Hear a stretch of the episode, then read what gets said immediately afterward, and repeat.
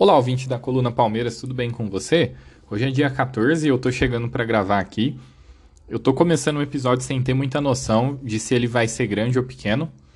É, mas eu vou gravar sobre dois assuntos que agora que o Palmeiras vai jogar nove, nove vezes, né? Tipo, vai jogar nove vezes em abril, depois nove meses em maio. Eu não ia ter tempo de falar. Eu não tô vendo sentido em fazer a Semana Palmeiras. Uma porque a quantidade de notícias é, cai, né, a janela. Se acontece alguma coisa, eu consigo é, falar no, nos inter, no, na, nas colunas regulares, mas hoje a Leila soltou uma bomba aí que deixou não apenas os torcedores do Palmeiras, mas todo mundo maluco, né? Que ela foi falar, é, ela foi apresentar o Arthur e o, e o Richard Hughes formalmente, os dois já até jogaram, né? Mas enfim, ela foi fazer a, a apresentação formal de ambos e ela decidi, e ela ao ser questionada sobre sobre a Libra, ela jogou a real. Ela falou que é, todos os times que existe uma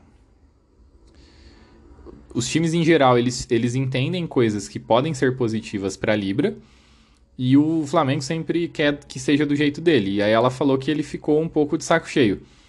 É, ela diz que, em certa medida, se dá bem com o, com o Rodolfo Landim. É sempre bom deixar claro que o, o, o ponto é o Landim, né? Só que o fato do o ponto é o Landim, ele é atrelado ao que a gente já reclama do Flamengo há um tempo. Vocês que me acompanham sabem que eu falo que do, do ponto de vista organizacional, talvez o Palmeiras esteja até um pouco à frente do, do Flamengo, mas a gente é obrigado a ver aí reportagem colocando que o Flamengo é é, faturamento de time da Europa, em certa medida sustentado por uma diferença que, que, que existe pró-Flamengo em relação a direitos de transmissão, né? E a partir do momento que você tem uma liga de fato, hoje você tem. É, hoje, depois do fim do Clube dos 13, que era como se fosse uma liga, né? O Brasil ele poderia ter tido sua liga lá em 87. É, ficou durante um tempo a própria CBF negociando os direitos de, de imagem, é, os direitos de transmissão, perdão, dos clubes, e aí o, as cotas de. As cotas elas eram muito pequenas, né? Daí teve uma briga no final dos anos 2000 para que elas pudessem ser, é, ser negociadas de forma separada, e é o que vem acontecendo desde então. Só que aí teve, o, quando se fala especialmente do, do Campeonato Brasileiro, que em tese é a Liga, teve umas questões relacionadas a contexto que fez com que é, a gente tenha as cifras que a gente tem hoje, especialmente quando foi ter a renovação do pay-per-view, né? E como eu já falei algumas vezes, literalmente os torcedores de times que não são Corinthians e Flamengo pagam para o Corinthians e para o Flamengo. Isso é uma bizarrice, isso é uma distorção que precisa ser combatida. A ideia da Libra, ela há um tempo já se discute, mirar num, num, num modelo que seja um pouco mais parecido com o da Premier League. E eu não, sei se vocês já pararam para ver como é lá, mas a grande maior parte dos das cotas, e, e quando eu falo grande maior parte, eu falo inclusive do ponto de vista de valor, hum, fica igualitário. Aí você tem lá a audiência, que é menos relevante, e você tem o. E você tem também o desempenho esportivo mas de toda maneira não tem é, essa distorção toda que tem aqui no Brasil, né? Que tem, o, como eu falei, eu acho que o grande problema é o Flamengo e o Corinthians receberem de torcedores do outro time, especialmente no âmbito do pay-per-view. E fora do pay-per-view também, é, você pega os comparativos de audiência, eles não justificam diferenças tão grandes de, de, de, de cotas pró-Flamengo e pró-Corinthians especialmente, né? E, e as do Flamengo, elas são é, consideravelmente exageradas. E aí a Leila decidiu falar com, é, em relação a isso, expôs bastante. Ela deu um exemplo prático, falando que o, o Flamengo depende, defende que eventuais mudanças ou situações que precisassem passar pelo crivo da liga, elas precisariam de unanimidade para poder ser aprovada, e a gente sabe que isso, em geral, trava mecanismos multilaterais, que é o que seria uma liga é, a unanimidade no. Vou dar um exemplo, tá? O, o Mercosul, que hoje ele está praticamente travado e inviável, ele precisa de unanimidade para qualquer coisa e está travado e inviável. Só um exemplo. É, porque dificilmente a gente vai ter unanimidade, né? Dos clubes que hoje compõem a Série A, nem todos apoiam a Libra, mas ela é a que tem a maior parte da torcida brasileira que tem os clubes com maior força ao seu lado. Então, em tese, se algo for definido para realmente entrar em vigor, muito provavelmente os clubes que defendem a Liga Forte viriam para a Libra. Só que essas questões elas são um problema. Eu não sei exatamente, a Leila não foi clara, em relação à quantidade de coisas que são favoráveis, que, que o Flamengo seria um problema. Mas ela deixou muito claro que as coisas deveriam e poderiam estar muito mais encaminhadas caso o Flamengo não ficasse travando toda hora. E ela disse também que ela falou o que muita gente acha, mas não tem coragem de, de falar.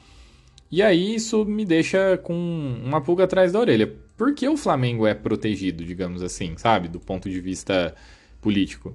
O que que faz com que o, os clubes né, que compõem aí esses, esses a liga ou em votações, etc., é, entre aspas, aceitem aquilo que o que o Flamengo tenta impor, né? É, essa parte ainda não ficou muito clara, eu não sei dizer o que que, que, que significa. Isso, isso ficou muito na entrelinha, mas de todo modo foi a primeira vez que a gente viu um, uma, uma postura um pouco mais incisiva em relação a essas distorções e a esse protagonismo que o Flamengo acaba tendo que não faz sentido. Eu vou repetir. Se o pessoal acha que é, o fato do Flamengo ter a maior torcida e ter um pouco mais de audiência no geral representa uma garantia de que tudo para eles tem que ser muito mais, porque né, eles justificam ter muito mais torcida para eventualmente justificar muito mais cota de TV, mas aí você vai ver a, a audiência e a diferença não é tão grande assim. Ela, eles têm que converter isso através de ações que eles promovam, né? Se eles têm uma base consumidora tão grande, eles têm que explorar essa base consumidora. A liga não, a liga é uma coisa coletiva, ela é um produto só e, portanto, ela precisa ser mais igualitária. Então, assim, chocou, né? é, eu gostaria de aproveitar esse episódio. No fim, ele não vai ficar tão grande, porque eu não vou falar tanto. Eu acho.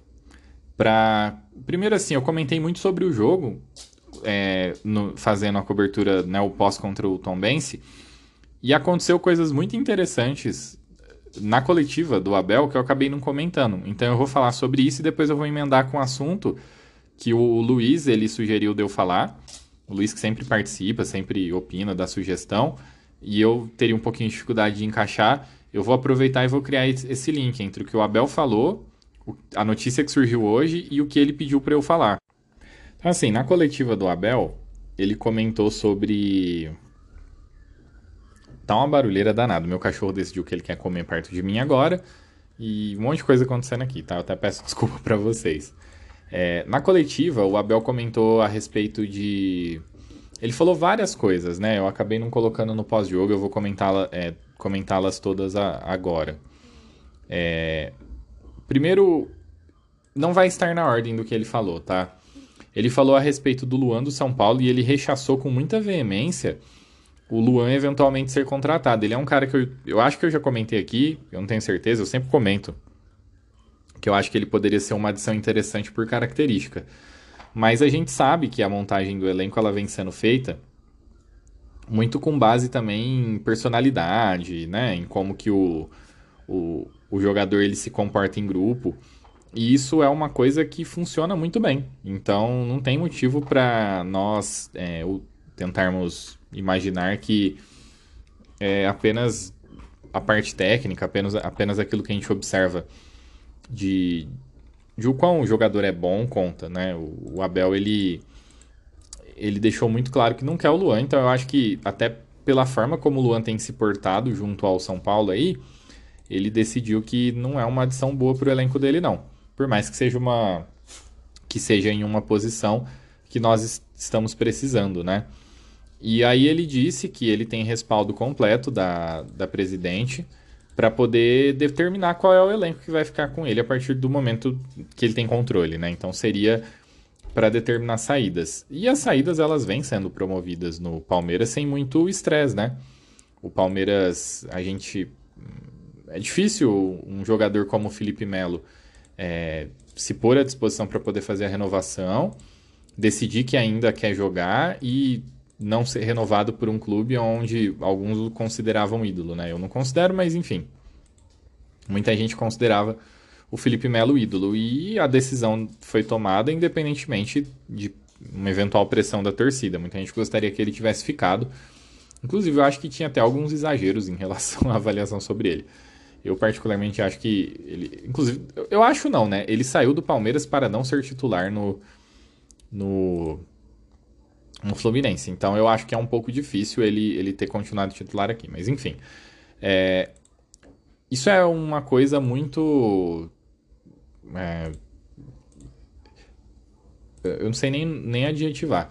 É uma coisa muito rara aqui no futebol brasileiro. Isso mostra uma seriedade, um profissionalismo muito grande e mostra que realmente, assim, a, a forma como o, o, o, o Palmeiras hoje funciona ele é para que cada profissional de cada área seja respeitado dentro de suas competências. Então, por exemplo, o, o, o, diretor, né, no caso o Barros, ou o próprio presidente ou a presidente, não vai renovar, renovar com o Felipe Melo a partir do momento que o, que o time técnico, que aqueles que efetivamente colocam para jogar, é, acham que não precisa ou que não deveria, né? Usando um termo mais preciso. Então, isso não é normal. Eu sei que parece uma coisa relativamente trivial, mas não é normal. Isso aqui no Brasil, é, se a gente pensar no Flamengo, que hoje é o nosso principal adversário aí pelos grandes títulos, muitos dos problemas que o Flamengo tem hoje, eu tô falando um dia depois do Flamengo ter perdido um jogo de Copa do Brasil pro Maringá, que muita gente nem sabia que tinha time, se dá pelo fato de que no ano passado no ano retrasado, na verdade, logo depois de perder a Libertadores para nós, entendeu-se que era necessário uma renovação no, no elenco de, de, diversos jogadores. Aí a diretoria renovou com alguns jogadores indiferente a, um, a opinião de uma comissão técnica, porque eles nem tinham, né? Eles não iriam ficar com o Renato Gaúcho. E, e mesmo assim eles chamaram o Paulo Souza para promover uma renovação e não deram o menor respaldo para que o Paulo Souza pudesse promover essa renovação e o Paulo Souza, que era o chefe, digamos assim, né? Ele perdeu a queda de braço com o elenco e foi mandado embora. Eu não estou dizendo que o Paulo Souza era maravilhoso, que ele fez um, um trabalho maravilhoso no Flamengo, mas o que eu sempre digo é, ele não fez o trabalho dele no Flamengo, porque pediu-se uma coisa para ele, ele tentou fazer isso, ele começou a promover jogadores da base, ele começou a tentar dar uma refrescada no elenco do, do Flamengo foi impedido. Por mim, que continue assim. Mas eu só estou citando um exemplo para poder ilustrar como as coisas no Palmeiras hoje elas são bem diferentes, né? O Palmeiras hoje ele ele tem uma, uma gestão de futebol que não é intervencionista e que deixa cada qual, como eu falei, no seu quadrado. Cada um tem uma, uma atribuição, essas atribuições elas são respeitadas. E uma das coisas, uma das outras, da, dentre as coisas que o Abel falou, é, ou não. Ele foi questionado, né? Ele foi questionado se ele é se ele se vê não como um técnico, mas como um gestor de pessoas. Eu até tinha tweetado e acabei não falando aqui. É, o Abel, ele desde que ele chegou no Palmeiras, foi assim, ele chegou no Palmeiras, daí ele ficou usando o time do Cebola. Aí o Wesley, que estava muito bem, machucou, começou a ter os problemas de Covid, ele ficou sem lateral esquerdo, porque o Vinha machucou. Aí ele começou a usar o Scarpa de lateral esquerdo, enfim. Começou meio catombe no Palmeiras e ele foi adaptando o time.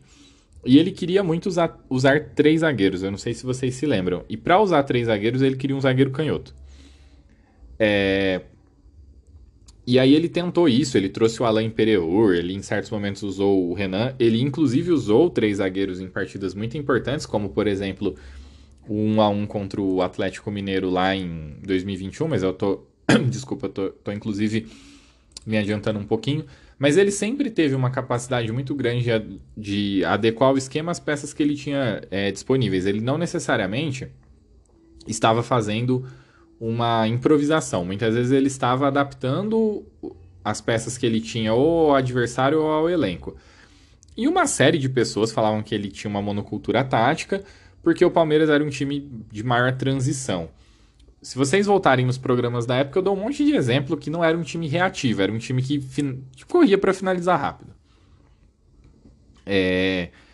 Enfim, aí logo depois do jogo, aí o jogo contra a Tom Benz, eu até tuitei, não sei se todo mundo que tá me ouvindo me segue no Twitter, mas eu tuitei que para conseguir usar as peças que ele tinha, promover algumas estreias e ainda por cima é, usar Flaco Lopes e Hendrick juntos, ele montou um 3-1-4-2, que é um esquema que a gente não vê. Então a gente tinha o Marcos Rocha, o... eu comentei sobre o esquema né, na, no pós-jogo, mas a gente tinha Marcos Rocha, Gomes e Luan, os, o Zé Rafael os protegendo e uma linha com Dudu, John John, Gabriel Menino e, e o Vanderlan. E à frente, né, os dois atacantes. É bem importante também a gente é, observar que ne, nesse, nesse esquema ele também potencializa o Vanderlan, ele coloca uma forma do John John poder jogar de forma bastante confortável para ele ter uma estreia como titular um pouco mais suave, conseguir jogar bem num jogo de Copa do Brasil. E, e aí tem alguns segredos, né?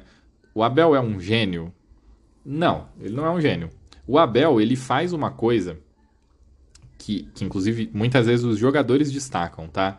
Que não é comum aqui no Brasil e que também quem é mais é, quem é também quem é ouvinte há mais tempo da coluna Palmeiras sabe que é algo que eu sempre defendi.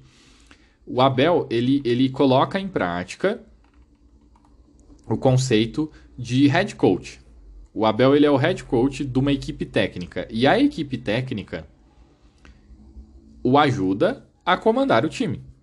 E muito daquilo que o time faz, muitas vezes a gente acha maravilhoso, alguma das coisas que o, que o time fez, muitas vezes foi, foi treinado e preparado por alguém da equipe técnica dele. Então, por exemplo, recentemente perguntaram, questionaram o Gustavo Gomes a respeito das bolas paradas, ele destacou que não é o Abel que o treina diretamente, né? E, e muitas vezes ao ser é, comentado sobre sobre o ímpeto do Palmeiras, eles destacam o João Martins. Então, assim, é, ao Abel, obviamente, cabe a decisão. Ele é o, o cara que vai e a, a, a responsabilidade é dele, é ele que toma a decisão. Mas tudo, todo o trabalho ele está embasado por mais mãos e mais mentes. Não é apenas a dele, né? E entra muito no que eu estava falando agora, há, há um, alguns minutos atrás, sobre cada um no seu quadrado. Então, assim, se você tem um, um treinador, porque os assistentes técnicos dele também são treinadores, que, que são especialistas em determinadas situações, não tem motivo para ele, entre aspas, meter o bedelho na, nessas, nessas outras partes, né? Então, o sucesso acaba não sendo por acaso. A gente acaba tendo um, a gente acaba tendo um, uma equipe técnica e não um técnico. É, por exemplo, o Luxemburgo, quando nessa última passagem dele, eu sempre dizia que se ele tivesse uma equipe técnica que pudesse ajudá-lo em outros aspectos do jogo para ele apenas tomar a decisão, muito provavelmente ele conseguiria ter desempenhado um bom trabalho no Palmeiras. Mas não é o caso, né? E, enfim, acaba sendo bom para nós, porque a gente tem, e acaba sendo um modelo. Eu acho que quando o Abel saiu, espero que esse dia ainda demore muito, a mentalidade do próximo treinador tem que ser uma mentalidade de, de ter equipe técnica, de equipe multidisciplinar, aí cada um cuidando do seu quadradinho. E na, na coletiva também, ele comenta a respeito da virulência com alguns jogadores. Isso ele faz sempre, né? Ele sempre comenta a respeito disso. Mas aí houve esse é o tema que o Luiz pediu para eu comentar e eu vou comentar ele agora. É, vocês sabem que eu não sou muito adepto de críticas muito diretas em relação aos jogadores. É, jogador de futebol muitas vezes funciona dependendo do contexto. Muitas vezes esse jogador ele não está conseguindo desempenhar porque o técnico está queimando ele. E todo mundo sabe que eu vou falar do Jailson, né? O Jailson, ele ele é um jogador que assim que ele chegou, fiquei bastante satisfeito com a contratação dele, dado todo o contexto da contratação. Por quê? Porque ele era um cara que tinha vindo a custo zero, né? E, e ele estava jogando bem. Ele era versátil, ele estava jogando bem. A primeira partida que eu acho que ele foi mal foi a, o primeiro jogo da final do Paulistão contra o São Paulo. Eu acho que ele foi muito explorado ali naquele jogo. Mas ele muitas vezes jogou na zaga, pôde jogar bem. É, quando o Palmeiras precisou lançar mão de times alternativos naquele período lá que o Luan estava machucado. Então, eu tinha muitos, muitas coisas boas a falar a respeito dele. Aí ele machucou o joelho. E eu, se, eu sempre fico muito triste quando o jogador machuca, né? Até no, no, episódio anterior eu comentei sobre o Paulinho, a lesão que o Paulinho teve, inclusive foi a mesma que, o, que eu tô comentando do Jailson agora. E aí, quando ele voltou de lesão, ele ele teve uma ele teve uma atenção, né, de do, do Abel para o Abel tentar recuperá-lo. Por quê? Porque se você pensar num todo relacionado ao ao Jailson, é, ele é uma pessoa, ele é um jogador da confiança do Abel. Ele já mostrou que o Abel pode contar com ele, né?